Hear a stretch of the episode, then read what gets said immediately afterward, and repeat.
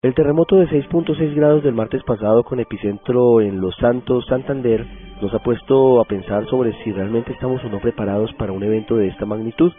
Los Santos es el municipio, la Mesa de los Santos es la zona y es uno de los sitios de mayor sismicidad del mundo. Tiembla día y noche, pero pocas veces con la intensidad de hace tan solo cuatro días nos pone a cuestionarnos este terremoto sobre si estamos o no preparados de alguna manera para afrontar una emergencia de este tamaño en el país.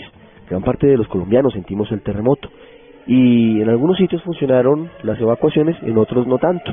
Vamos a Bucaramanga, Verónica Rincón nos entrega el balance del terremoto del pasado martes, ha dejado miles de personas damnificadas. Ricardo, buenas tardes. La tragedia en Santander por el sismo que se registró el pasado martes ha tomado grandes dimensiones. En el último informe entregado por las autoridades se conoció que 750 viviendas colapsaron y 400 más resultaron averiadas. Cuatro municipios ya han sido declarados como zona de calamidad pública, Betulia, Río Negro, Matanza y El Playón. El gobernador de Santander, Richard Aguilar, continúa el recorrido por las zonas afectadas entregando ayudas humanitarias. Seguimos haciendo el censo, no tenemos el censo definitivo, pero esperamos que de aquí al lunes podamos tener ese censo definitivo para poder empezar a llevar las ayudas en relación al banco de materiales y a la reconstrucción. Blue Radio ha estado acompañando desde el día que ocurrió el sismo a las familias afectadas. El panorama en los sitios donde el fenómeno natural ocasionó graves daños es desolador. Las familias están durmiendo en cambuches, estructuras pequeñas que quedaron en pie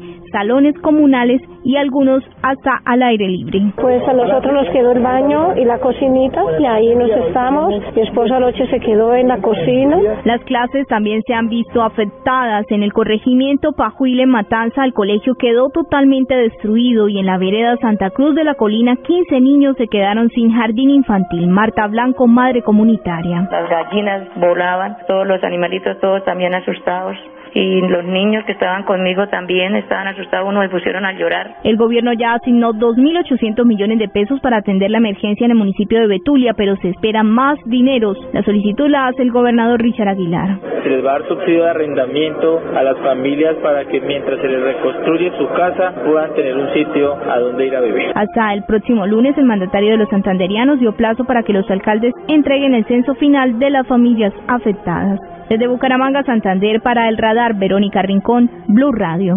Nunca sobran las recomendaciones de cómo reaccionar ante un terremoto, ante un sismo como el que se presentó el martes pasado en la zona centro-oriental de Colombia. ¿Sabe usted qué hacer durante y después de un sismo? ¿Sabe usted qué hacer? ¿En dónde ubicarse? ¿Cómo salir? Paula Paez lo recuerda para ustedes los oyentes. Ricardo, buenas tardes. Pues tras el sismo que se registró el pasado martes, la Cruz Roja colombiana recalcó las recomendaciones y pasos a seguir cuando la Tierra presenta este tipo de movimientos. Es importante tener identificadas las rutas de evacuación y salidas seguras, así como una correcta distribución de los muebles y equipos, pues deben tener despejada la ruta hacia dichas salidas. Se debe tener a la mano un kit de primeros auxilios, además practicar simulacros de evacuación para mejorar y corregir la manera de realizar la salida a los hogares, oficinas, instituciones educativas y demás edificaciones. Recuerde pactar un lugar con todos los integrantes de su familia o de la oficina en donde encontrarse luego de un temblor. Durante el sismo, es aconsejable conservar la calma y fundir serenidad y ayudar a los demás a evacuar o ubicarse en zonas de seguridad. También es necesario alejarse de ventanas, repisas u objetos calientes que puedan rodar o caer y es completamente necesario evitar el uso de elevadores para hacer la evacuación. Si el movimiento telúrico lo sorprende en la calle, debe buscar protección lejos de los árboles, edificios, cables y calles donde haya gran flujo de vehículos. De lo contrario, desplácese hacia patios, parques, jardines y demás espacios que no tengan a su alrededor estos elementos.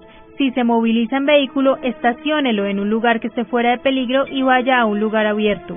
Finalmente, cuando haya pasado el sismo, al volver al inmueble se deben evaluar los daños que dejó el movimiento y dependiendo de la fuerza, determinar su grado de habitabilidad. De sentirse preparado, es importante que proporcione ayuda y atención de primeros auxilios a los afectados, a niños, ancianos, mujeres en estado de embarazo y en condición de discapacidad, pero no intentar mover a heridos de gravedad o con fracturas hasta que lleguen al lugar unidades de los organismos de socorro. El temblor que se sintió en gran parte del país provocó daños leves en edificaciones y redes, perdidas en establecimientos comerciales, deslizamientos de tierra y por fortuna no dejó víctimas fatales. Para el radar, Paola Páez Infante, Blue Radio.